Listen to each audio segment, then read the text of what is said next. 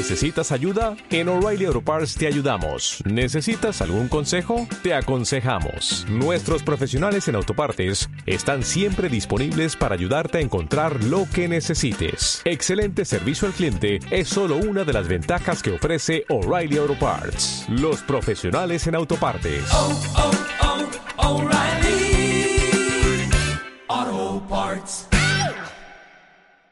Hashem va a un tema de mucha información, mucha cultura, muchos conocimientos. Quiero dar la bienvenida a mi querido hermano Eli Zuli. Gracias.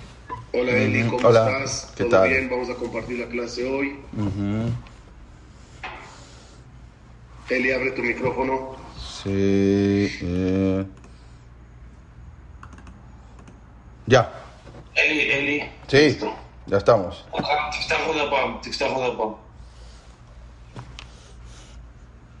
Eli, ¿qué hay? ¿Cómo? Bien, ¿se escucha? ¿Todo bien, Eli? Bien, Baruch Hashem, ¿qué tal, Jajam? ¿Se escucha? Sí, se escucha. ¿Se escucha bien? bien? Perfecto. Muy bien, Baruch Hashem.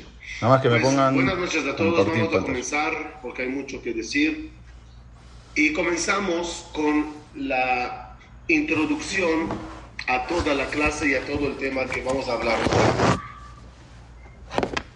En primer lugar, en primer lugar, desde que Hashem creó el mundo, hay una clave de la creación que quizás es la clave número uno y la más básica de toda nuestra existencia. Esa se llama el libre albedrío. Libre albedrío es algo que sin él no hay razón para el mundo. Sin él, quédate en el cielo, en el paraíso, como ángel. No hay ahí, no hay ahí tentación, no hay libre albedrío. Vinimos a un mundo para batallar, luchar, y desde un inicio, siempre el ser humano tenía ese libre albedrío batallando con él. Desde la primera vez con Adam Arishon. Adam Arishon en Ganeden, hay que aclarar ese punto importante de qué es lo que pasó allá. En la tentación o el libre albedrío consiste cuando la persona duda si hacer o no hacer algo. Hasta que comió Adán y Jabá de la fruta prohibida, el libre albedrío consistía en la parte cerebral, la parte ideológica. El Orahaim Akadosh, por ejemplo, explica en qué discutieron Adán y Jabá, Adán, eh, perdón, el- el- la serpiente que es del ángel Samechmem, con Jabá. ¿Cuál era la, la- la discusión? No era qué tan nutritivo es la fruta y si sabe a miel o sabe a limón. Era ideología. El Orahaim trae las preguntas difíciles de responder que hizo el Nahash a Jabá, preguntándola, a ver, no entiendo la orden divina. Una de ellas, por ejemplo, dice que el árbol de Etzadat estaba en el centro del jardín y de sus raíces salieron todos los árboles alrededor, los árboles permitidos. Preguntó el Nahash a Jabá, si la raíz, la- el árbol madre, es prohibido, ¿cómo los árboles que salieron de sus raíces son permitidos? Preguntas ideológicas difíciles que Jabá no sabía responder y por eso cayó. Desde entonces, siempre está la parte de ideología. Al comer se agregó la parte emocional, la parte del corazón, la parte de deseos carnales, placeres, problemas que tiene el cuerpo, no el cerebro. Por eso, el ser humano, a raíz del pecado, tiene dos guerras continuas, su cerebro y su corazón, su mente, ideas, ideología y sus deseos. El judaísmo tuvo muchos problemas o dificultades o retos de libre albedrío cerebral, donde siempre estaba la otra cara de la moneda donde Akadosh Baruj daba mucha fuerza a todo lo contrario al judaísmo y a la fe, para que justamente haya libre albedrío. Por ejemplo,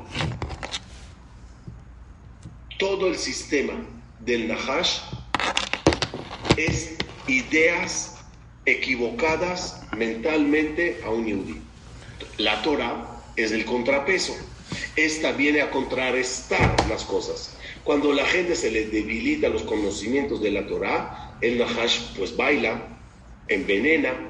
Dice, el, dice la Gemara, Barati Yetzer Ara, Barati Torah Tablin. He creado la serpiente con sus ideologías locas que cada generación te estará mareando, pero he creado la Torah que es el antídoto. Si no te apegas a una cosa, perderás. Pues efectivamente, en todas las generaciones siempre había esa gran duda de qué quiere Akadosh Baruj de uno. Y la respuesta es libre albedrío. Desde Adam Arishon, él era una idea al principio, enfrente de él está la serpiente, que es el ángel del Yetzerara, el Samael Samechlem. Abraham vino de un lado, pues Nimrod de otro lado. Isaac de un lado, Ismael del otro. Jacob con sus ideologías y filosofías de vida y mundo venidero, y Esab con su modo de ver la vida y negar del mundo venidero. Moshe de un lado, pues Bilam de otro lado. Siempre en el mundo se mantiene libre albedrío. Uno de una de las épocas más difíciles de Am Israel a nivel ideología era la época de la destrucción del templo esa época tan difícil, esa época donde el templo ya no está funcionando como es debido, donde hay mucha, mucha, mucho desacuerdo con toda la parte del servicio de los Koanim en el Bet Amigdash, cuando hay tantas preguntas sin respuestas, en ese momento mucha gente empezaron a proclamarse como líderes, como Mesías, si son los dices que se fueron al desierto de Yehudá, si son los Dukim, los Baitusim, cada uno jalaba la cobija hacia su lado. Y como no había un buen liderazgo, la gente pues andaban confusas y discusiones ideológicas, muchas de las preguntas no tenían respuesta. La invasión de Roma causó lo suyo la destrucción del Bet la destrucción de Jerusalén, el exilio, donde de repente te sales de tu país a la diáspora y no sabes qué se hace y, topas con gente que creen en otras cosas. En, dentro de todo ese caos empieza el movimiento de Yeshu. Y muchos Yehudim, que al principio eran todos Yehudim, de tanta confusión y de tanta desesperación, empiezan a tener las dudas muy grandes de fe, de comportamiento divino, de qué es lo que pasa. Esa época no se la deseo a nadie vivir. Tal grado era la dificultad de esa época que hasta Rabbi Akiva se confundió y pensó que Bar Kokhba era el Mashiach. Y como él se confundieron otros con otros, había un caos ideológico muy fuerte.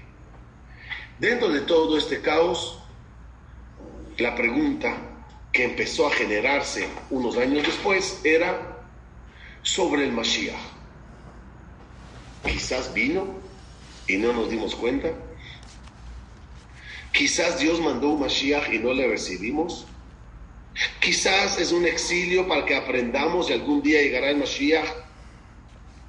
En una cosa hoy, podemos estar seguros. Hasta la fecha no llegó. El Nachmanides, en su discusión famosa que hablaremos de ella más, tarde, dice una frase muy obvia. Todos se basan que algún día va a llegar la Geula, también los Goim. ¿De dónde lo sacan? Pues de nuestros escritos, de nuestros profetas. Pues muy bien, pues nuestros profetas pusieron las profecías claras que va a llegar y qué va a pasar cuando llegue. Y una de ellas es que ya no va a haber guerras en el mundo. Pues nada más guerra hubieron. No llegó. Pero en ese entonces la vida era confusa, muy confusa.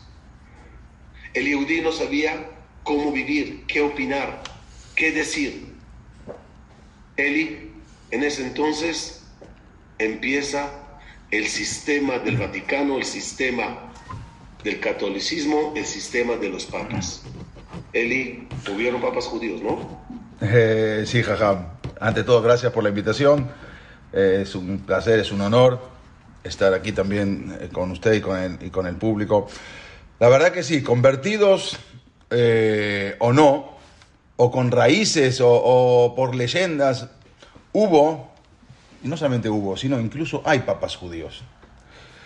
Han habido muchas eh, historias a lo, largo de, largo de los siglos sobre muchos eh, Yehudim que se hicieron pasar por cristianos convertidos en la época de la Inquisición.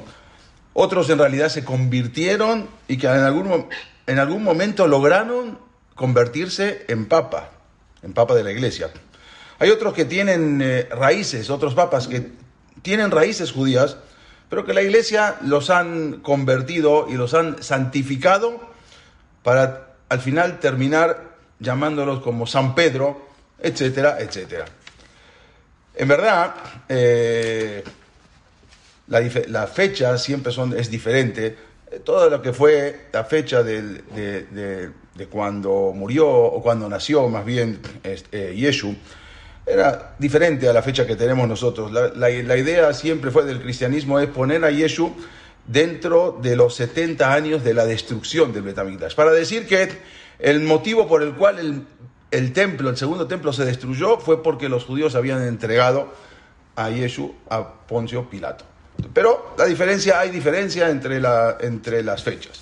Pero bueno, precisamente, justamente, en, eh, de ahí sale el primer eh, papa, vamos a decir, o el primer obispo conocido como Peter, o le dicen San Peter o San Pedro en español, que en realidad su verdadero nombre no era ese, su verdadero nombre era Shimón y era uno de los rabinos muy importantes, lo habíamos hablado hace poco, a quien eh, supuestamente los apóstoles o, los alumnos de Yeshu lo habían convertido en el primer obispo y en el primer papa de Roma, y figura en la lista del primer papa de la iglesia cristiana, que era San Pedro. Pero este era Rabbi Shimon Kipa, incluso Rabbi Shimon Kipa le decimos. ¿Por qué? Porque en ese momento había tanta persecución en contra de los judíos que el mismo, los, los mismos jajamín se juntaron para poder separar al cristianismo dentro de lo que era el judaísmo. Estaban en- en- dentro de la misma comunidad y él mismo, hubo dos que se ofrecieron santificarse, solamente él les pidió que acepten todas las condiciones y que incluso los abonó los pecados que tendría que hacer, que ellos lo, lo pudieran ellos cargar. Entonces, este era un jajá muy grande, se llamaba Shimon, Shimon Kipa, que él se santificó, que es decir, Igdish se santificó para poder separar al cristianismo, a los cristianos, a esa nueva religión, que había paganos, había también judíos, igno- eh, ameares, ignorantes, y lo separó completamente de la comunidad.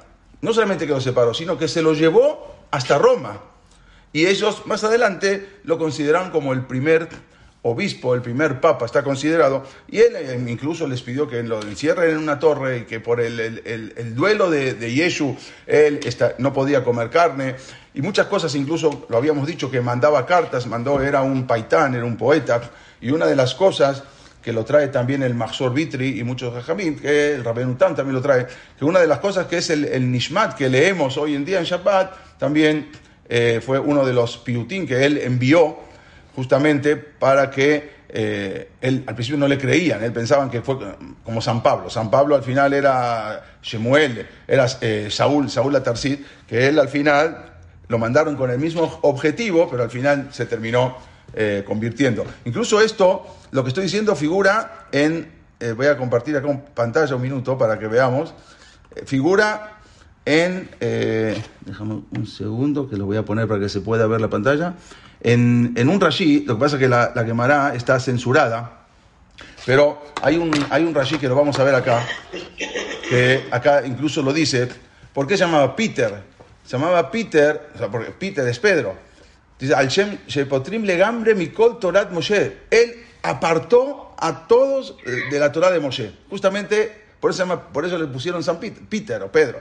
Y los Jajamín dice ahí abajo con amarillo, dice, Masru Otam, eh, le mandaron él, eh, eh, esos piutín que él, esos cantos que él mandó a la Rebina Tana Mabli para ver, el Rosh Golá, el momento era el líder de, de Babel, de los, de los judíos, y de ahí mandaron a todos los lugares y se aceptó y lo pusieron para justamente el Nishmat, para Leit Palel, estos piutín, y con, sabían, sabiendo que venían de él. Este era, este era justamente eh, San Pedro, que después él murió, lo, mataron, y ¿dónde está enterrado? Al final fue asesinado y está justamente enterrado en una tumba debajo de la Basílica de San Pedro en el Vaticano.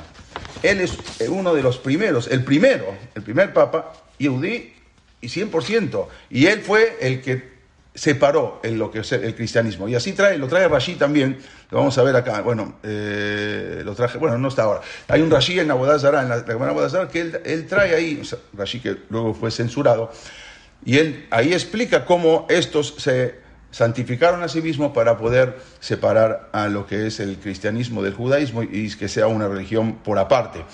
Este era el famoso San Pedro y fue el primer papa Jajam de la Es iglesia decir, cristiana. Eli, es decir, que si estamos hoy hablando de ciertos papas judíos, Sí.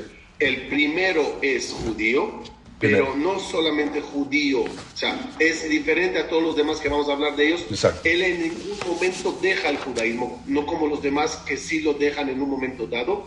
Este simplemente eh, hace, hace la función de separación y aclaración, es decir, eh, a todos los judíos, que en ese entonces estamos hablando de puros judíos que creen en Yeshua, les dicen, vengan conmigo, salgamos de los templos, salgamos de Shabbat, salgamos de la tradición judía, abre- abramos, vamos a abrir nuevos lugares de rezo, nuevas costumbres, y así de alguna forma los separa Exactamente. para que lo que queda ya tengan su judaísmo normal y los que creen en Yeshua se vayan y hagan su nueva religión. Y a partir, a partir de ahí, a partir de ahí, este, sale lo que es el cristianismo. Justamente, la religión cristiana salió de, este, de esta nueva separación. Ok.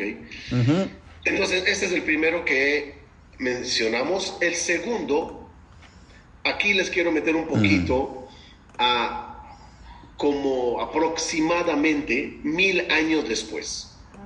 A partir de- del siglo X aprox, ya, el, ya, ya el, el catolicismo no está encerrado en Jerusalén, eh, entre los Yehudim, entre los Talmidim de Yeshua, ya se abre al mundo, y tanto se abre al mundo que los judíos tienen muchos problemas. Quiero hoy hablar, de- sea, vamos a hablar del segundo papa judío, pero lo quiero centrar alrededor de la vida de Rashi. Les voy a compartir pantalla. Rashi nació en el año en el año 1040. Rabbi Shlomo Yitzhaki es uno de los comentaristas base, base, base de un Yehudi.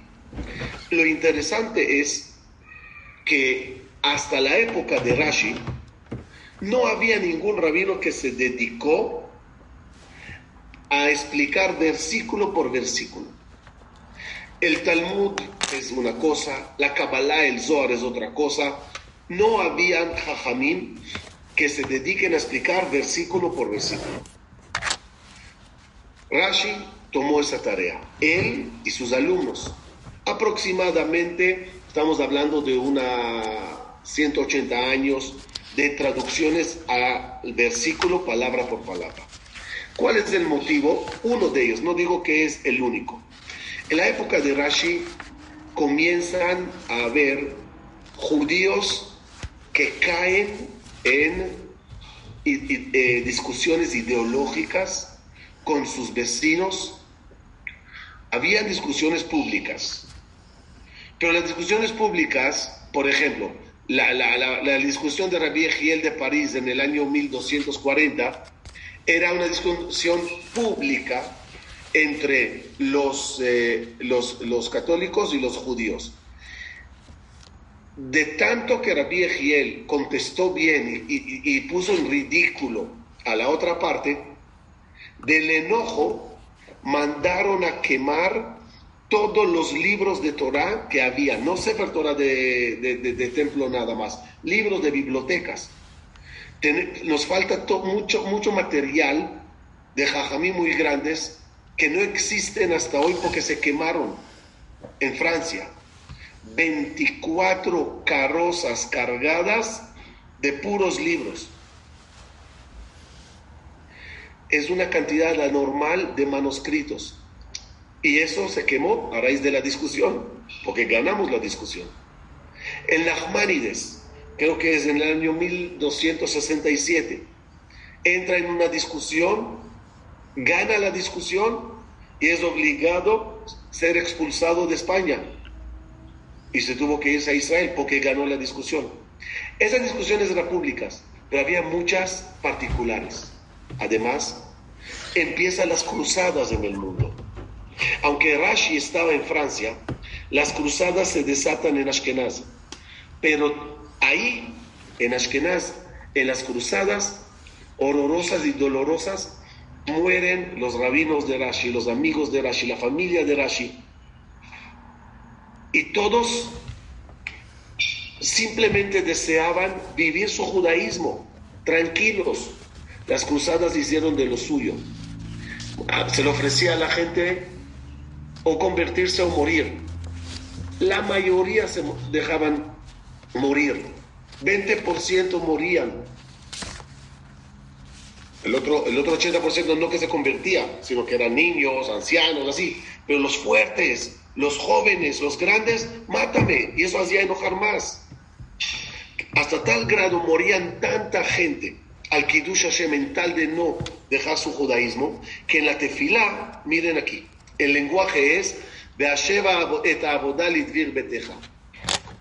Veishe Israel utfilatam be'ahavá tekabel beratzon. La- lo, que dice aquí, que los sacrificios de Am Israel, a Kadosh Baruj Hu, pronto recibirás con amor.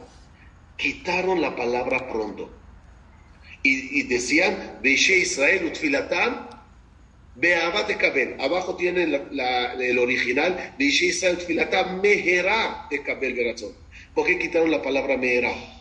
Explicó uno de los, de los historiadores que nosotros cuando decimos Beishe Israel, te refieres, te refieres a los sacrificios. Pronto lo recibirás. Pero ellos traducían la palabra Beishe Israel como los Yehudim que se sacrificaron a tu nombre, Ribono Shelolam. Recíbelos con amor, pero no podían poner la palabra Meherá. Meherá quiere decir que pronto mueran más. No, no, no, no, no, Meherá no, Meherá no, decían, de tanto que morían. No era una vida fácil. Rashi personalmente viene do- una y media generación después de Rabenu Gershon, Maora Golá. Rabenu Gershon fallece 1028 y Rashi dije nace 1040. Él era uno de los grandes Jajamim. Era el líder de todo Ashkenaz. El hijo de Rabenu Gershon se convirtió al catolicismo a raíz de presión social, amenazas, discusiones ideológicas, intereses, debilidad.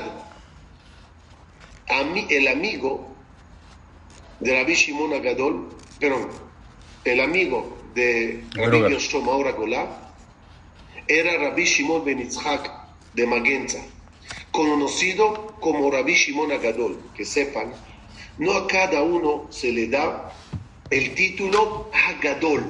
Hagadol tiene que ser alguien como Rabbi Eliezer Hagadol, que tiene tanta, tanta sabiduría y conocimiento y liderazgo para que se llame Hagadol.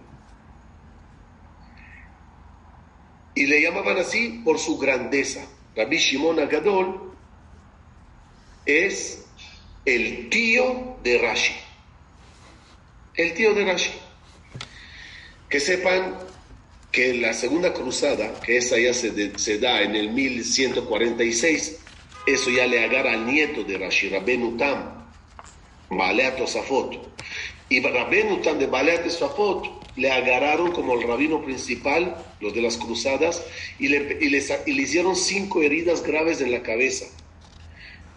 Y casi me muero, dijo Rabenu Tam. Menos mal que un ministro que soborné con un caballo lujosos, algo así, me salvó la vida. No era fácil ser yudí en ese entonces. Rashi sufrió mucho. A Rashi le dolió lo que hicieron a sus rabinos. A Rashi le dolió que el hijo de, Ma, de Rabenu Gershom ahora se fue al otro lado. A Rashi le dolió muchísimo que el hijo de su tío, el hijo de Rabbi Shimon Agadol, Yani, el primo de Rashi, se convirtió en el papa de toda la religión católica. No de balde escribió Rashi a su hija, porque tenía puras hijas, al final de sus días, Cojitash de Echlash, mi cuerpo ya se debilitó, ya no tengo fuerza de tantos sufrimientos, de tantos dolores ideológicos que sufro. Es uno de los motivos. ¿Por qué se sentaron todos los jajamim a escribir el pshat de la Torah versículo por versículo? Uno de los muchos motivos, digo. Porque la gente no sabían Torah. Y al no saber Torah, llegaban del otro lado con versículos. Perdón, no estoy hablando de esa época nada más. Perdón. Hoy en día, hoy en día, en muchas de las yeshivot, tú puedes agarrar un Talmud Jajam y hablarle de Kabbalah, de Gemara, de Rashi, de Rambam, de Tosfot, de lo que quieras. Cuando le buscas un versículo en Ishaya, el tipo no sabe ni dónde queda. De eso se aprovechaban el otro lado. Traían versículos, movían, inventaban, armaban, y el otro que no sabía, pues se quedaba así. Por eso se sentaron a escribir Perushim, para que la gente sepa en el Aleph B de la Torah cómo es debido. No puede ser que llegue alguien y te diga una estupidez y tú te quedes así. Que, como dije la semana pasada, que, que, que Jacoba vino, cruzó las manos para bendecir a su nieto para hacer la cruz. Y que los espías que trajeron de Israel trajeron eh, las, eh, las, estos, los, eh, las varas para, de, las, de, las, uvas y iban cruzadas para hacer la cruz. Y Moshe Rabenu golpeó la roca dos veces porque una es así y una es así. Decían unas estupideces que el Yehudí de tanta, de tanta ignorancia, de tanta presión, de tanta incomodidad, donde la vida y la muerte están en un, en un hilo, pues se pasaban de bando. Qué difícil fue para Rashi vivir esa época y vivir el hecho que su primo, este es verdad de verdad eh, sí. El Papa 158 en la lista, uh -huh. Víctor III, uh -huh. fue un Papa que duró un año y, seis, y 16 semanas, del año 1086, cuando Rashi ya tiene 46 años, a 1087. Eli, cuéntanos sobre él. Eh, me gustaría antes aclarar dos cositas rápido. Primero, eh, Rabenu Tam, cuando lo, agarraron a Rabbenutam, que le clavaron cinco estacas, no fueron en la cabeza, sino como supuestamente ellos habían dicho que le iban a hacer lo mismo que le hicieron a Yeshua. Fue una estaca en una mano, la otra en la otra mano, una en el pie, la otra en el pie, y lo querían matar de la misma manera que supuestamente los judíos habían matado a Yeshua. Y en ese momento pasó un general que lo salvó y le dijo que yo me voy a encargar de convertirlo al cristianismo. Al final lo llevó a su casa y lo salvó. Y la otra cosa también, hay que aclararlo, que en verdad los que eran eh, ignorantes eran los cristianos, porque la iglesia no los dejaba estudiar, no los dejaba ir a, eh, tener cultura. Solamente los, los que trabajaban en la iglesia eran los, los que sabían, como dijo acá el Rabanillar, pero en general el pueblo era totalmente ignorante. El único pueblo que estudiaba desde desde el kitab, como se dice, desde la escuela, desde el kinder, eran los judíos. Nada más que estudiaban siempre lo que era la Mishnah, la Gemara y todo eso. Pero el pueblo en sí, el, el cristiano, era totalmente ignorante. La iglesia era la que siempre trataba de eh, pelear justamente eh, y discutir en los debates contra el judaísmo. Pero lo que usted habló, Jajam, de, en, en esa ciudad de Magencia, que hoy en día es conocida como la ciudad de Mainz, en Alemania, en esa ciudad vivían muchos jajamim y vivían unas dos personalidades judías muy relevantes que enseñaron la Torah a cientos y a miles de, alumnos. Uno era Rabbeno Meshulam Agadol, también se llamaba grande, y el muy afamado Rabbenu Gershom, Meora que era la luminaria de la diáspora, que fue el que puso muchas takanot. El, el trono rabínico de- fue ocupado justamente después de que fallece Rabbenu Gershom por eh, uno de sus eh, compañeros y alumnos, se llamaba Rabbi Shimon, como dijo Rabbi Shimon Agadol, que le agregaron luego el, el título del Gadol. Él era hermano de la mamá de Rashi. Por eso era el tío de Rashi. Y en cierta ocasión, este rab, Rabbi Shimon Agadol, era un rab muy, muy grande. Él estaba sentado eh, escribiendo un hermoso poema, un poema litúrgico, eh, que de ahí en adelante, hasta hoy en día, eh, se, introdujo en las oraciones de los días de Rosh Hashanah y creo que de Kippur, de los Ashkenazim. Cuando de pronto entró el hijo, un niño de, de, de, de cuatro, de seis años, y vio que estaba escribiendo algo y le preguntó, ¿qué es lo que estás escribiendo, papá? En ese momento, él le dijo, estoy escribiendo justamente con tu nombre, el Hanan, así se llamaba el hijo. Y es una, un cántico, una liturgia que cantan los Ashkenazim, el Hanam Nahalató Benoam Leashpaar. Voy a compartir pantalla un segundo para entender más o menos de qué estamos hablando. Eh, bueno, entonces, ahí fue cuando le preguntó, eh, a ver si puedo acá compartir, para pasar acá, mm, bueno, no, bueno, ahí fue cuando le preguntó eh, qué, fue, qué es lo que está escrito, el Hanam Lashpara, que Dios concedió la herencia para embellecerlo. Entonces el hijo le dijo al papá en ese momento, papá me lo he aprendido de memoria, nunca me lo olvidaré. Era un niño de seis años, unos meses, de, cuatro años. Unos meses después, ese niño se enfermó de gravedad y justamente era el día de Rosh Hashanah, que todos acudían a la sinagoga, al Betacneset, y dejaron al niño con una criada, con una, con una mujer que lo cuidaba, se llamaba Margarita. Y en ese momento, ella como ferviente cristiana, estando a solas con el niño que se sentía mal, estaba enfermo, supuestamente le habían enseñado que para salvarlo al niño del infierno tenía que bautizarlo. Y con un poco de agua de ahí de un florero, lo bautizó, o agua que le habían dado a la iglesia para ese fin, cuando lo bautiza y se lo lleva a la iglesia. Cuando regresa Rabbi Shimon con su familia se dan cuenta que el niño no está, pero la muchacha le fueron a buscar y se había vuelto loca, se había pegado en la cabeza contra la pared y nunca más recobró su, su conocimiento. La única persona, la única persona que había podido dar esa información era la muchacha, pero esa muchacha, esa, esa mujer ya no estaba en sus cabales.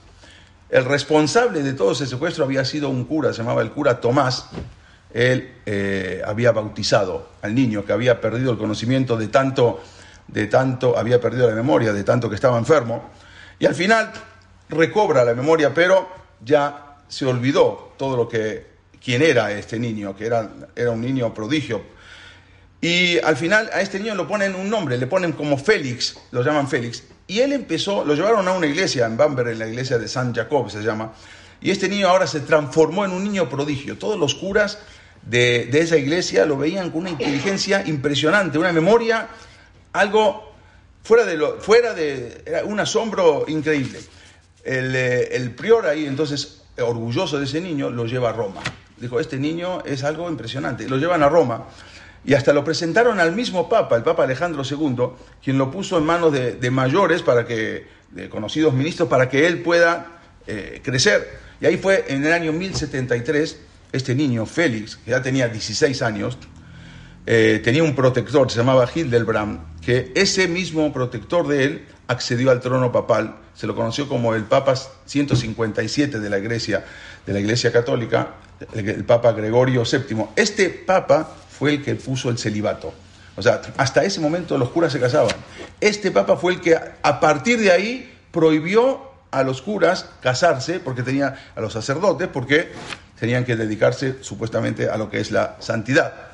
Vemos lo que pasó al no casarse, todo lo que provoca esta cosa. Bueno, ni bien ascendió este Papa, Gregorio eh, VII, él, como dijimos, promulgó el celibato, que nadie se puede casar, y ahí se le vino todo el mundo encima. Imagínense, los sacerdotes casados ahora se tienen que divorciar. Todo el mundo, todos los que eran sacerdotes, curas, obispos, se tenían que divorciar. Pero él se le puso el mundo encima y él mandó justamente a este muchacho, que era Félix, el Hanán, que lo habían secuestrado, y mandó a que vaya a convencer a varios, para que vaya a convencer a, a, diferentes lugares al pueblo, para que no se le levanten contra él. Mandó mensajeros a todos lados. Pero más adelante, este iba escalando posiciones. A los 25 años, eh, llegó a una posición en el año 1085 eh, que nadie había llegado.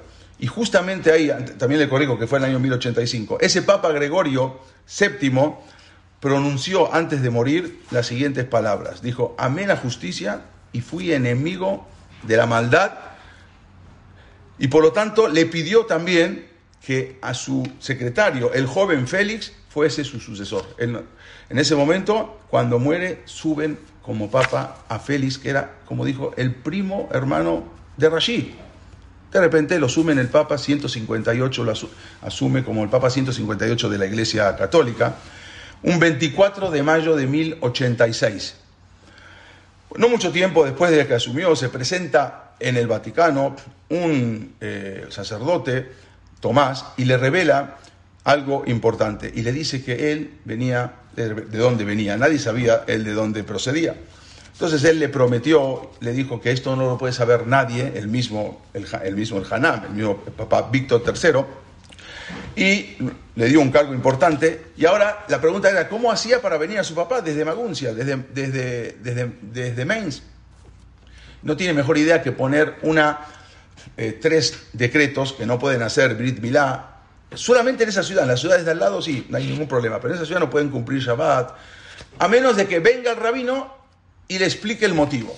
Esa manera lo hizo venir a quién? A su propio papá, Rabbi Shimon Agadol, alumno de Rabbeinu Gershon. Hasta que al final llegan al, eh, este que vemos acá, es, el Papa Víctor III, el Papa 158, obvio, cuando era Papa, después ya no tenemos eh, foto de él. Entonces, una vez en Roma, el Rabbi Shimon se presenta, eh, se acordó que iban a, a, platicar para poder cancelar esos, decretos, se juntaron en su despacho privado y entonces el Papa Víctor III le pregunta una vez solos, le dijo, Rabino, ¿su, ¿su, mujer aún vive todavía? ¿Cuántos hijos tiene Rabino? Entonces le dijo, tengo cuatro hijos tengo, y dos hijas. ¿Y dónde viven? Y le contó que cada lugar, en cada lugar donde viven, Yehudá, mi hijo mayor, vive en mi casa, Yosef es rabino en Mainz, Meir, mi tercer hijo, es comerciante en París donde se casó con la hija de un destacado ciudadano. Nehemia, mi cuarto hijo, es soltero, tengo dos hijas. Entonces el Papa le preguntó, ¿pero no tiene algún otro hijo más usted? Le dijo, sí. Suspiró profundamente, tuve otro hijo, pero desapareció a la edad de cuatro años, no hay, sin dejar el menor rastro. Y entonces le pregunta al Papa, ¿y usted no sabe dónde puede hallarse su hijo? Miren, nosotros teníamos una, una mujer que lo cuidaba, pero enloqueció y era la única que me podía dar. Yo creo que lo, lo echaron al, al, al, río, al río Rin, lo habrá, lo habrá matado. Entonces le dijo, ¿cómo se llamaba su hijo, ese que lo que usted perdió? Y ahí le dijo Rabbi Shimon Agadol, el Hanán. En ese momento le llegó la idea, le llegó en ese momento el pensamiento que él había prometido a su papá que nunca se iba a olvidar. Y le dijo, el Hanán Nahalató Benoam Lashpaar. En ese momento se acordó de lo que el papá estaba escribiendo cuando él tenía cuatro años. Y se abrazaron, se dio cuenta que era el padre. Le dijo, yo soy tu hijo el Hanam, de que hace mucho me había perdido. Se abrazaron, rompieron en llanto. Y ahí eh, empezaron la discusión, porque Rabbi Shimon le decía al papá, bueno, regresa. Y él decía, aleja de todo esto, toda esta corona, todo este lujo que aparentemente es un lujo que no está resplandeciente, pero no es algo verdadero. Y él le dijo, le dijo el Hanam, dijo, pero papá, ¿qué pretendes de mí? Eh, yo, yo pude llegar acá después de mucho esfuerzo, pero es más, te ofrezco como te ofrezco de que yo puedo desde aquí hacer mucho más por los judíos. Yo ahora sé que soy judío. El papá le dijo, no es eso, yo te ofrezco ahora un amor de padres, te ofrezco un amor de hermanos, algo que no alcanzaste a conocer. Te ofrezco el amor de una mujer que acá no puedes tener en este, en este estado, nunca vas a lograr. Y el Hanán le insistía, dice, bueno, pero yo puedo influir en favor de mis hermanos. Le dijo, nunca decimos nosotros, GT, para que otros, no, voy a pecar para que otros no pequen. A Israel no es así. Al final, después le dijo que se vaya el padre y que él iba a regresar. de alguna manera tú vete y de alguna manera yo voy a regresar. Y al fin, así pasó, más adelante él se escapa por abajo después de un año, justamente es el, eh, se llama el castillo de San Ángelo, que tiene comunicación con el Vaticano, sale de ahí por el castillo de San Ángelo y se va y se regresa a donde, su, donde vivía su papá. La cosa era que nadie podía saber quién era. Regresa al final a donde, con, su padre, a, a Mainz. ¿Y qué pasó con él? Cuando entraron al otro día, porque no habría, entonces empezaron a ver qué pasó, abren y no está. Había, muchos, había muchas eh, opiniones. Uno, unos dijeron que fue la influencia de la cábala, que este, este papa estudiaba mucha cábala, entonces, por lo tanto, desapareció. Justamente un 16 de septiembre de 1087 desaparece, ahí abandonó el Hanam, el palacio papal, nunca más retornó. Y muchos decían que desapareció, otros decían que era tan sagrado que subió al cielo caminando, por lo tanto desapareció. Otros decían que al final él se fue, eh, se fue, se retiró y murió en otro lado. Cada uno, cada uno decía eh, algo, algo diferente. Entonces, eh, unos decían que se fue a, se retiró a la ciudad de Monte Cassino y ahí falleció en el año 1087. Hubo quienes dijeron que, era una persona muy sagrada. Bueno, pero nadie se le ocurrió pensar que se regresa con su papá. Y se regresa a estudiar y justamente se convierte luego en uno de los Baalea Tosafot, en uno de los de la época de los Tosafot, y figura en varias Gemarot. En una, en una de las del Talmud, donde en, en la hoja 2 de Masejet Abodazara, justamente acá lo vemos, el tratado de Abodazara. Ahí hay una pregunta en el Tosafot si se podrían utilizar el dinero que se dona para la iglesia. Entonces él contesta, y ahí lo vemos, ama Rabbi el Hanan, dijo Rabbi el Hanan, el ex Papa Víctor III, dijo, por cuanto que ese dinero no lo usan para la bodazana, sino lo usan para beneficio propio. Él sabía, porque trabajó, estuvo mucho tiempo, estuvo en la, iglesia y estuvo con, con, todo, con todo ese tema. Entonces dijo, por lo tanto, se, puede, se pueden usar esas monedas. Este llegó a ser un Baal. ¿Qué pasó con Rabel Hanan? Al final, en la época de los cruzados, él eh, se reúne, los, los eh, persiguen y se, escapan todos a una torre. Había 816 Yehudim ahí, y él también, y los Jajamín sabían que nada no tenían escapatoria y decidieron eh, suicidarse. Y él sube a la torre como Rab y ahí explica y ahí cuenta toda su historia de quién había sido él. Que él, el famoso Rab el Hanan, había sido ese el Hanan de que habían secuestrado y había llegado a ser el Papa 158 de la Iglesia Víctor III. eh, ahí, contó y después de eso se arroja de, de ahí mismo del, de la torre y se muere. Este era otro de los papas que él, siendo secuestrado, no sabía lo que pasó, pero al final vuelve con Rabbi Shimon Agadol, una época terrible, la época justamente de las cruzadas, donde, donde más de 300 comunidades fueron destrozadas y muchos, muchos grandes Baalea Tosafot también fueron eh, masacrados. Muy interesante, Eli, muy interesante. Seguimos con el tercero, eh, que vamos a decidir hablar de él. Ya le dijo Eli al principio, Eli, retiras la presentación un minuto. Ya. Eh, ya dijo Eli al principio que, otra vez, estamos hablando de los que se sabe con certeza absoluta, etcétera. Hay otros que son descendientes de los descendientes, otros que hay dudas. No, no, decidimos hoy no hablar de los que hay mucha duda, sino escoger nada más tres que son seguros y hay mucha historia interesante a su alrededor. Por lo tanto, al tercero, que vamos a hablar de él, ya nos vamos a la época de la expulsión, expulsión de España. Un poquito de, de, historia para saber de qué época y de qué acontecimientos estamos hablando. Eh, en el momento que, en el momento, aquí estamos, en el momento que se desatan las discusiones particulares, públicas, entre Yehudim y Goim, cada uno empieza a demostrar su verdad y aferrarse a ella. En el mundo entra un nuevo jugador, los almohades, los musulmanes. Estos empiezan guerras, conquistas. Y entonces el judaísmo se encuentra entre dos balanchas que salieron del judaísmo, pero los musulmanes y los católicos peleando territorios, peleando Jerusalén, peleando sin parar. Y en medio los judíos. Una vez los dos le dan cachetada, una vez se refugian ellos aquí, una vez van para el otro lado. No fue fácil la vida del Yehudi en ese entonces. Después que eh, España empieza a recuperarse un poquito, en la época del rey Fernando III, el rey de Castilla. Segundo. ¿Ah? Segundo, corrijo. Se- Fernando II. Fernando II, Sí. No pasa. o que ya Wikipedia que quiten un palo. Sí, está un palito de más. Está bien. Ok. La época del judaísmo era anormal. Estaban tan bien, la época de Torah Zahab, la época dorada de- de- del judaísmo, rabinos, shivot, templos. En el gobierno hay muchos Yehudim, ministros importantes, etc.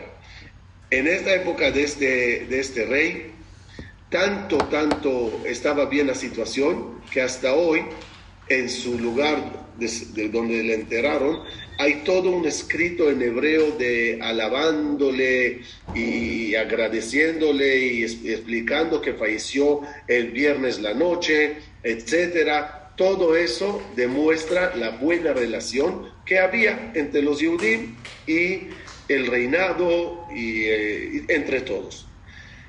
Llega el momento de la boda de Fernando e Isabel, ah, que casualmente, comillas, el- los casamenteros son rabinos, es decir, los que les presentaron y organizaron la boda y que se junten los dos reinados, eran rabinos, eran gente importante. Entre ellos, don Itzhak Barbanel, que era el tesorero del rey de Portugal. ¿Correcto, Eli? Y, él- luego pasó a ser el tesorero del rey de España cuando se escapó de Portugal. Sí.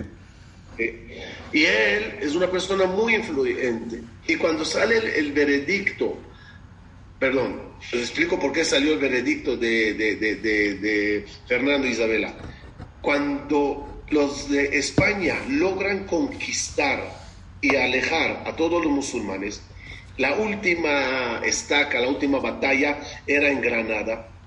Ahí, cuando ya sacaron a los musulmanes de Granada, sintieron los reyes de España que es el momento de asentar bien la religión católica. Ya, ya, ya se fueron los musulmanes, ya vamos a poner orden aquí. La Inquisición es un tribunal que decide qué es correcto pensar, cómo es correcto vivir. Y de nuevo los judíos se enfrentan a la, a la dura, a la dura realidad de o te conviertes bien, sin bromas, no escondidas, sino así, o te largas del país. Y muchos decidieron irse, dejando todo sus pertenencias, solo irse del país en tal de no abandonar su religión. Aquí en una foto donde se demuestra incluso a Don Isaac Barbanel saliendo, aquí a la derecha tienen el veredicto de la expulsión de España, le ofrecieron los reyes a Don Isaac Barbanel de todo, solo acepta nuestra religión, so- eres el tesorero, eres el más importante, nada, nada, nada. Otro compañero de él, conocido como Abraham Señor, él, su debilidad, por llamarlo así, ideológica, sí causó que se convierta. Dicen que nada más por afuera para no perder el puesto o quedarse adentro o influenciar de adentro. Y él, Abraham Señor, sí decide pasarse al otro bando. Algo increíble que descubrí hoy. A ver, Eli, si logro sorprenderte, por lo, sorprenderte por lo menos con una. Descubrí un descendiente de Abraham Señor. ¿Yudí o Goy? Era ministro, no ministro, eh, escaño en la Knesset de, de Israel. el Javier Knesset David Corán, Bueno. Eh, nacido en 1917, fallecido en 2011. Era Javier Knesset del Maharaj junto con Shimon Pérez y, y, y- y Yitzhak Rabin, y él es descendiente de Abraham Señor. Total, esta decisión, esta decisión no fue nada fácil. Pero, justamente, a esa misma hora de la expulsión de España, donde muchos judíos se encuentran en el aire sin saber dónde ir y qué hacer, en el Vaticano se sienta el Papa Alejandro VI. Cuéntanos de él. Eh, aprovechando lo que dijo recién de, Abraham Señor, yo también lo voy a sorprender con algo, jajam. Cuando él se convierte, porque a los dos le dan la oportunidad de convertirse, incluso el rey y la, incluso el rey y la reina le dicen que se convierta, aunque sea a los ojos de la gente. O sea, no tenían que, ocultamente, que sigan cumpliendo la Torá y las misbot. Entonces, este, Rabbi Isaac no acepta, dice, pues yo no acepto de ninguna manera porque no, no me interesa que la gente piense que yo, aunque yo tenga que cumplir, cum- cu- cumpla todo, pero que la gente me vea que yo me convertí, no aceptó. El que sí aceptó convertirse a los ojos de la gente fue Abraham Señor y cuando se convierte se cambia el nombre y se pone Fernando, porque el que lo bautizó, el padrino, era el mismo rey, Pérez Coronel. Ese fue el nombre que cambiaron, Fernando eso Pérez Coronel. ¿Por qué, se- es, es, es un, eh, un abreviado de Corén. qué es Pérez Coronel? ¿Por qué se puso ese nombre? Si lo vamos a ver, es Fernando por el rey, Pérez Coronel, Perezco Ronquel. Perezco, o sea, al convertirme, Perezco quiere decir me muero cantando por Dios. Pérez Coronel, Pérez con Ronquel. Por eso se cambió ese nombre, porque él dijo, y eh, me voy a convertir a los ojos eh, de la gente. Y no tiene mucho tiempo, como unos 15 años, encontraron en su casa, donde vive él en Segovia, una sinagoga oculta, y hoy día se puede visitar. Abajo, en el sótano, donde él hacía tefilá después de que él se había convertido. No quiere decir que está bien, porque al final sus descendientes se terminaron al final convirtiendo. Pero eso fue lo que había sucedido y por eso se cambió y se puso Fernando Pérez Coronel. Pero algo increíble, cuando salió el edicto de expulsión, que lo vemos acá, eh, les dieron unos tres meses, desde el 31 de marzo, que fue el edicto de expulsión, hasta el 31, hasta el 31 de, en principio era de junio, al final dieron un mes más, cuatro meses, 31 de julio. Mientras, eh, muchos ajamín mandaron a diferentes lugares para ver eh, a dónde iban a aceptar a los judíos. Muchos, muchos países no querían aceptarlo. Eh, uno de los que aceptaron a los judíos fue el Imperio Otomano, quiere decir los, eh, los otomanos en Turquía, y varios lugares donde iban.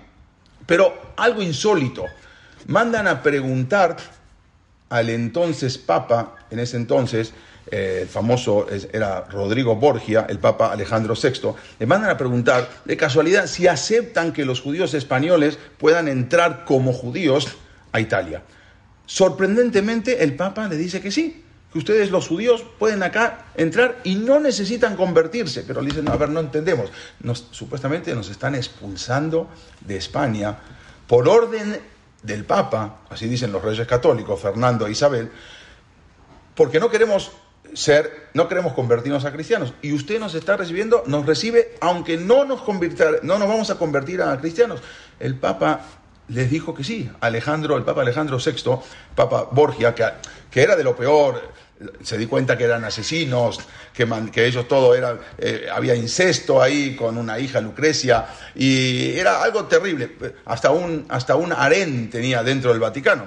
Pero con los judíos fue algo sorprendente. Nadie podía creer que el mismo Papa de la Iglesia romana ahora acepte a los judíos que vengan de España. Pero lo más sorprendente fue que cuando los mismos judíos que vivían en Roma se enteraron que, iba a venir un contingente de judíos españoles, lo mandan a sobornar al Papa y le mandan mil ducados de oro para que no acepte a los judíos que vengan a Italia. Tenía miedo que pierdan su trabajo, tenía miedo que luego se, eh, se meta la Inquisición ahí.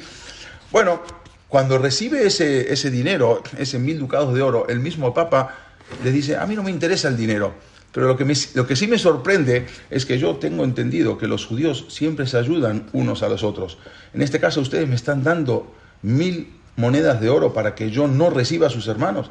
No me interesa el dinero y ahora se van ustedes echados de Italia. Como los mismos que vivían ahí hace tiempo, desde la época del Betamigdash. Entonces, ellos se sorprenden dicen, ¿qué, hace, ¿qué hacemos? Se desesperaron. Fueron a hablar con los secretarios del Papa, del Papa Rodrigo Borgia. Le dijeron, ¿qué hacemos? Dije, "Mire, este Papa, este Papa le gusta mucho la plata, le gusta mucho el oro. Van a tener que duplicar, van a tener que mandarle ahora dos veces más, tres mil monedas de oro para que no solamente acepte a los judíos que vienen de España, sino que también no los eche a ustedes.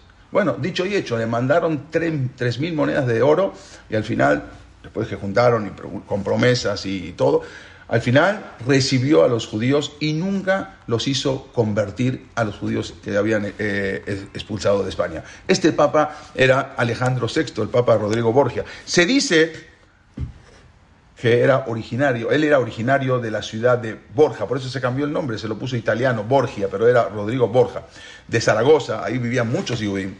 Él descendía de una familia marrana, una familia de conversos. No él se había convertido, sino ya su bisabuelo y sus abuelos se habían convertido al cristianismo. Además, el hecho de que este papa fuera amigo, tenía muchos amigos judíos, y permitiera a los Yehudim instalarse, establecerse, los Yehudim que habían expulsado de España, que se establecen en Roma sin tener que convertirse. Incluso, algo chistoso, cuando lo retrataban a él, él pedía que se hiciese notar su nariz de ascendencia judía. Y lo podemos ver, no hace falta mm, eh, este, hablar mucho. Él decía, yo quiero que me retraten con la nariz, mi, mi nariz de ascendencia judía. Obvio, él, como dijimos en un principio, no era el, el que este, procesaba judaísmo, no era el que cumplía, pero era descendiente de judíos y lo que tuvo bueno, de entre todas las cosas malas que él tenía, es que aceptó a los judíos y nunca hubo expulsión de judíos en Italia. Nunca. En, España muchas veces, en Francia, en Austria, en Alemania, en Italia nunca lo hubo, porque él mismo, él había decretado eso. Eh, y, pues, más adelante se puso lo que es el gueto de Roma, pero este, él aceptó, él aceptó eso y aceptó a los judíos. Por eso fue una de las co- cosas interesantes que podemos decir que él mismo aceptó, porque tenía ascendencia judía. Muy interesante, Eli, querido, como siempre. No, gracias, Eh, gracias. ya tenemos que ir cerrando un poco la idea. Faltó muchas cosas, quiero que sepan que vuestro servidor y Eli tuvimos muchas conversaciones. ¿Me retiras la presentación, Eli? Sí, perdón, sí, ya voy. Y mucha- muchas, eh, muchas reuniones por Zoom para Ya. ver de quién hablamos, de todos los que se dice, lo que hay, desde los últimos también, pero con esta información yo creo que quedan las cosas muy claras. No se puede juzgar a mucha gente durante la historia que ellos o sus padres tuvieron que tomar decisiones difíciles. Que nadie pase por pruebas como esas, pero tener una espada en la garganta, no la tuya, no tu garganta, la garganta de tus hijos, de tu pareja, de tus padres. Y sabes que si no te pasas de bando te matan, no es nada fácil. El judaísmo sufrió mucho, desde jihad musulmán, que les obligaban a convertirse y creer en su religión, en cruzadas del otro lado, el judaísmo nunca obligó a ninguno que sea judío. Es más, el que quería ser judío le ponían tantas trabas para que no lo sea. Lástima que todas las naciones del mundo no copi- copiaron del judaísmo un millón de cosas. Lástima que eso no lo copiaron. Lástima que no dejaron vivir y vivieron. Creer en lo que quieras y tú crees en lo que quieras. El judaísmo nunca quiso quitar la religión a nadie. Pero sí siempre pidió, respeta mi religión. Cerramos con la época moderna. Los últimos 100 años también fueron difíciles.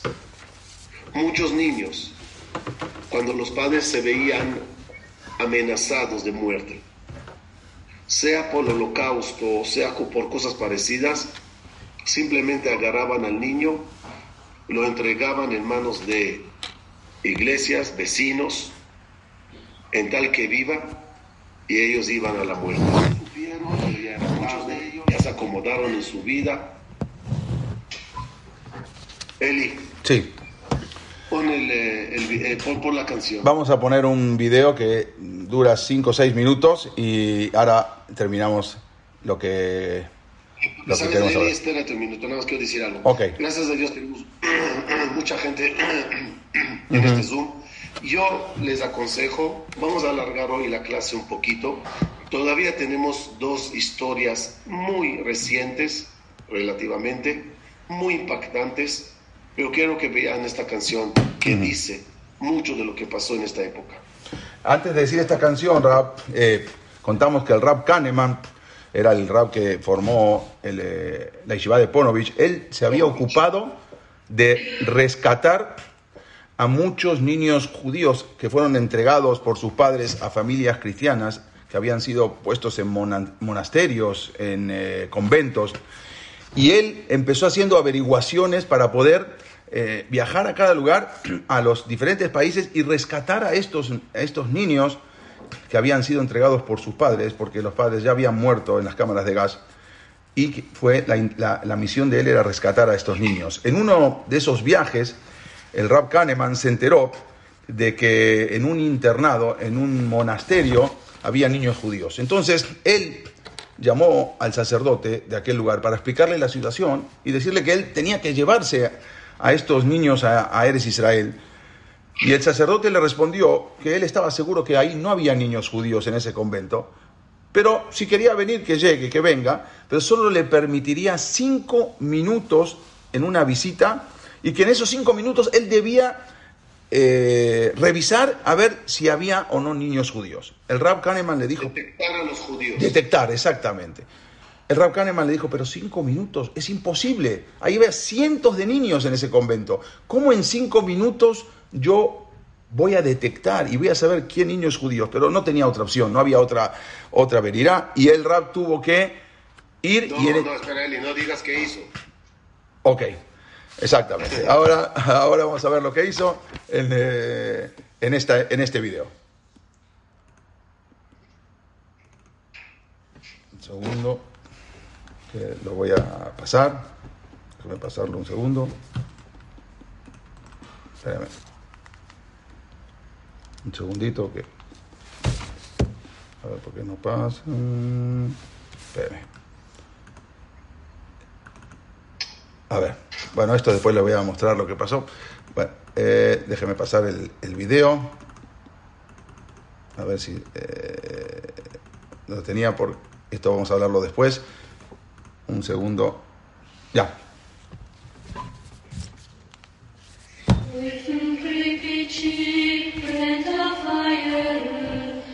Ahora viene traducción, ¿eh?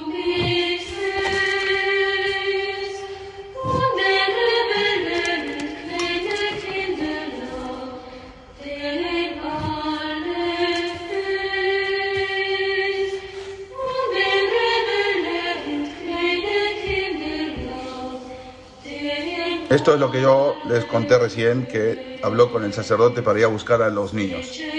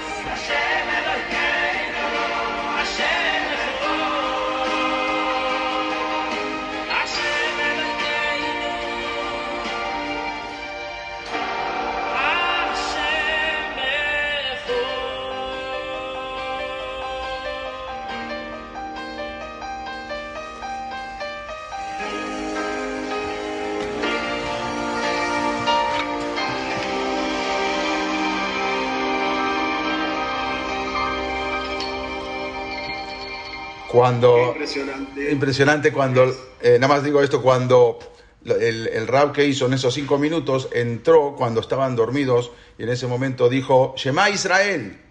En ese momento, de repente, comenzaron a irse las, eh, las voces de los niños que venían de diferentes lugares y dijeron, tate, tate, papá, papá. Y ahí pudo rescatar a todos esos niños que en cinco minutos era algo imposible, pero cuando dijo Shema Israel, en ese momento se despertaron y se los, pu- los pudo llevar a Israel. Eli, querido, y, y de todo el video, Sí. lo, que, lo que a mí más eh, me emocionó, si Eli retiras la presentación. Sí, ya, sí, cómo no. Ya. Lo que a mí más me, me impresionó es justamente ver esos barcos trayendo a todos los Yudim, también los niños, a la tierra de Israel. No entendemos la maravillosa época que nos tocó vivir. Cuando tienes Eretz Israel, cuando tienes al judaísmo en su esplendor más increíble, donde tienes Talmideh Jajamim Torah en todos los idiomas, tecnología que te ayuda como esta a toda la transmisión. Banim Likbulam y retornarán los hijos a su territorio. Qué difícil fueron esos últimos dos mil años. Qué difícil fueron las dudas, las tentaciones, las confusiones, el libre albedrío. Todavía sigue. A lo mejor hoy en día la duda de un yudí no será entre una religión y otra tanto, a menos que se estén asimilando lamentablemente, pero sigue todo con la tecnología y las tentaciones y las locuras. No para, no para el mundo de ser un reto. Pero qué increíble ver esos niños rescatándose. Quiero de mi parte ir cerrando hablándoles de un niño, un niño recién casi. Yohanan, eh, perdón, Jacob Waxer. Su historia es impresionante. David, me pones por favor el video y yo hablo mientras mientras eh. La historia de él es una historia de un niño que fue entregado a las familias vecinas para que le cuiden, para que no se muera. Él llegó a ser un cura muy exitoso. En el momento que descubrió que su vida, que su vida no es la que él pensó, sino su origen es judío, regresó a Israel, buscó a su familia, la encontró y regresó a su pueblo original. Eso hoy, hoy, hoy, recién, para que sepamos que Baruch Hashem sobrevivimos a este tsunami que no terminó dos mil años. Y no, eso, y no se vale olvidarse de eso, no se vale valorar eso. Pero Jacob, él y mucho más, personas conocidas y no conocidas, secretas, ocultas, reveladas, llegaron a regresar a la casa. David, tenemos el video. Un minuto más, Jajam, un minuto.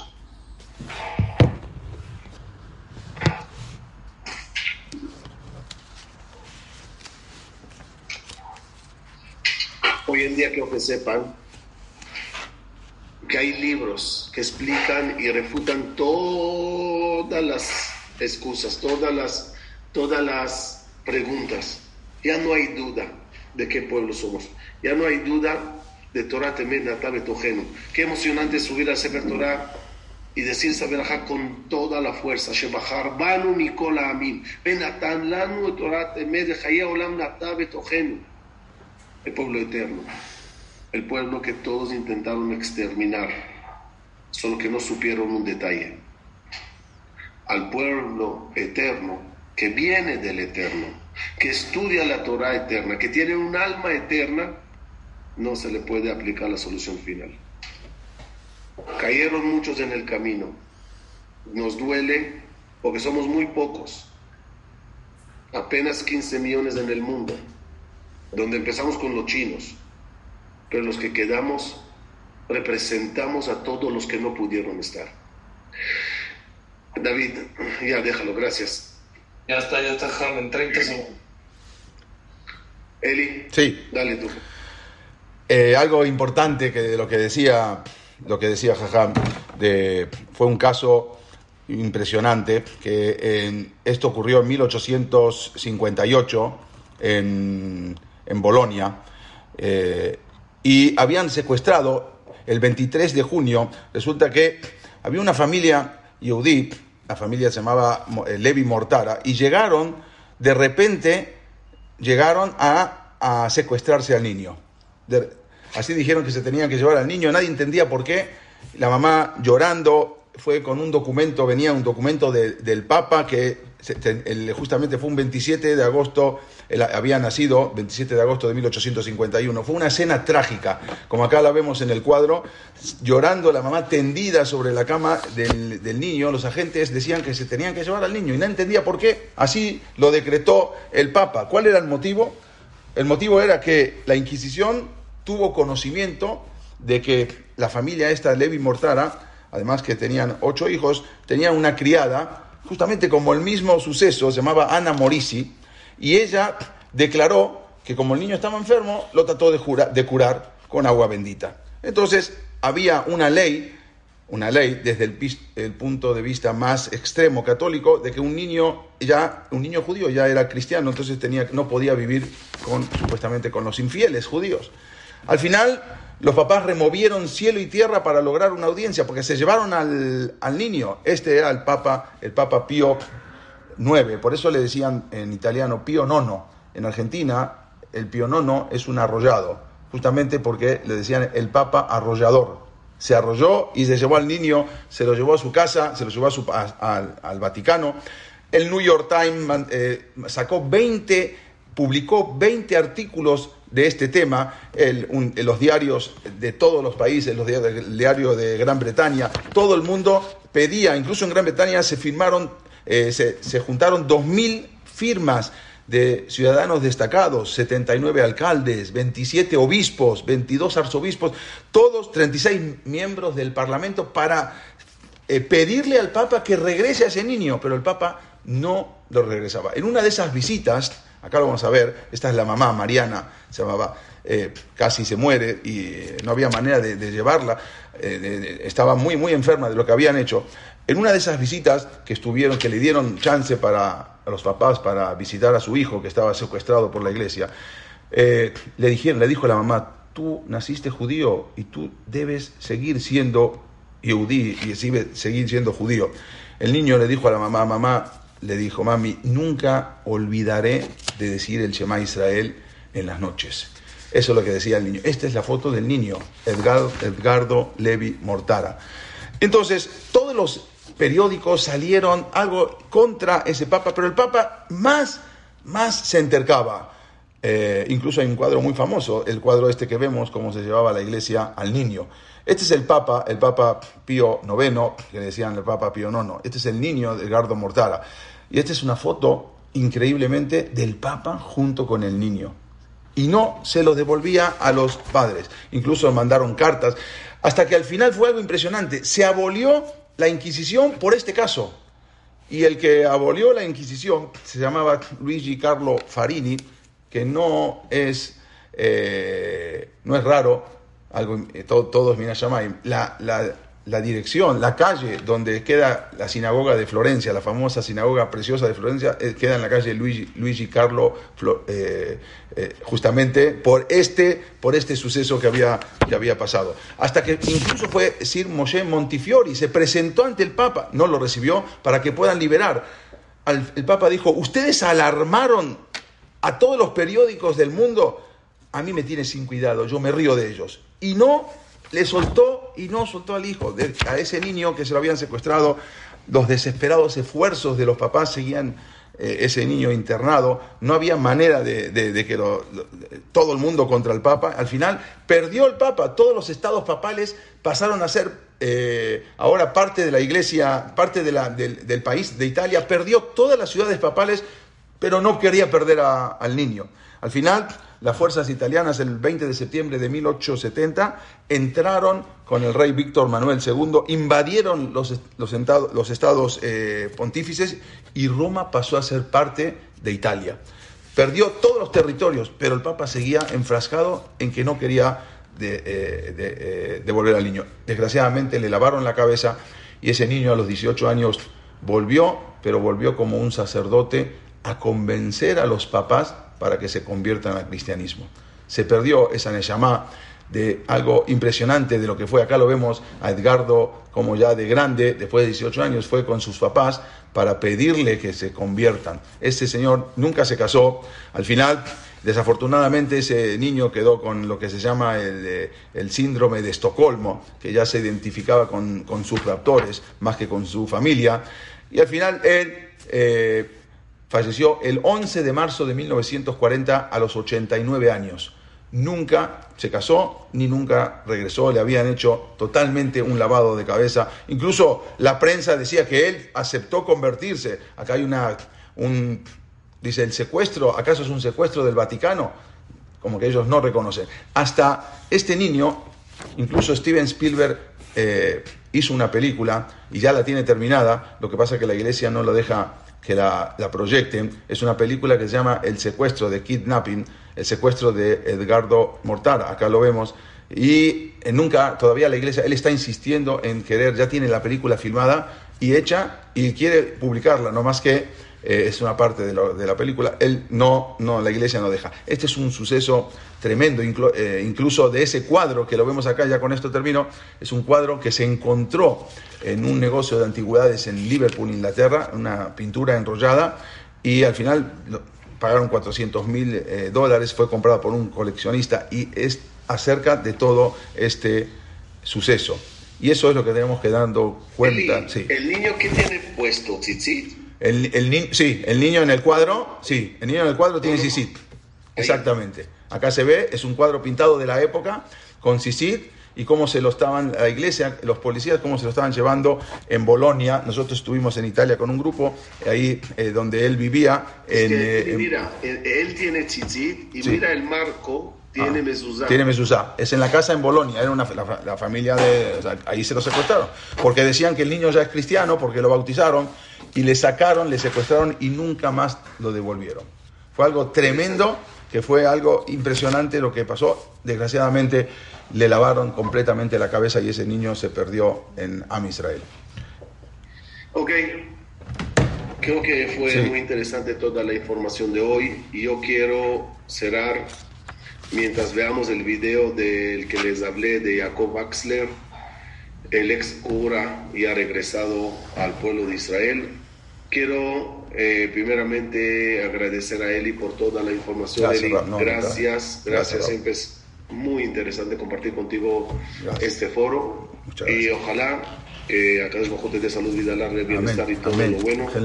Gracias. Con Berajá, 120 años. Gracias por todo lo que haces por Am Israel desinteresadamente. Gracias por toda la información que nos das. Gracias. Nos conviertes a todos en más cultos, más conocedores de nuestra propia historia y eso es algo que vale oro, vale Gracias, oro. Ser ignorante es la peor maldición que puede tener uno. Ser culto es la mayor bendición. Y a todos, mientras veamos este video de Jacob Axler, quiero desear a todos que cada vez tengamos la fuerza de elegir lo correcto en el momento correcto, con todas las tentaciones que hayan, con todo el libre albedrío con y, su, y, sus dificultades que se presenten. Y también, David el video, y también aprovechar para pedir a Boreolam y a todas las almas existentes que escuchan esto y se le prende la llamita, regresen a casa, regresen al judaísmo, regresen a la Torah, regresen al Shabbat maravilloso. Muchos Yehudim pueden estar en casa, pero no están totalmente en, casa. Les falta todavía esa grandeza de apegarse a Boreolam. ¿Y saben qué? Es, es de medalla de oro ser judío después de dos mil años tan turbulentes. Es de medalla de oro de poder ir a Israel, tocar la tierra de Israel. Sí, que eligió. Es medalla de oro. Declan בניסן. מי זה הגלם? יזוסי. אני לא רצחתי את ישו. כן, הרבה, הרבה, הרבה, הרבה. שנים היה לי בראש שאני נולד. כשפעם ראשונה סיפור על יהודים, היא בכתה מאוד. Gracias, Raúl. אז... Con mucho gusto. Gracias a usted, Ham. Gracias por invitarme. היא צחקה. Gracias, gran Dios, gracias a todos. אז ידעתי שזה בדיוק. אז אמרתי, מה זה זמן שאתה מדבר לי? הכל. היא אמרה, היו לך חורים טובים מאוד, הם היו יהודים, הם היו נהרגו, נרצחו, ואם אני שאלתי שם שלי, היא אמרה, אני לא יודע. קיימנו טקס אזכרה בגטו עצמו, המקום ממנו נלקחו הוריו למוות, והמקום בו הוא נולד. שם יעקב אמר קדיש לזכר הוריו, למרגלות אותה אנדרטה של המנורה שעומדת במרכז השטח של הגטו הישן. אני לא יודע איפה קבר אמא, אבא, אח, אני לא יודע, זה, זה אומרים כשהם סוביבור, אבא זה שטוטחוף. אז אני, כמו נשארתי במשפחה וקסלר, אני רוצה לחיות בבית קברות יהודי. כשאימא אמרה שאני יהודי, אני שאלתי הרבה אנשים על יהודים. אני רוצה לחיות יהודי בגלל שאני נולדתי יהודי. אין לי ביטחון שאני אקבל תשובה פוזיטיבית. אולי הם כתבו, אתה לא יהודי. אני תינוק שנשבע. זה... כל החווה בשבילי זה פה, זה ישראל. אימא שלי הייתה ציוניסטית. זה כי היא חלמה לבוא בארץ. אני באתי.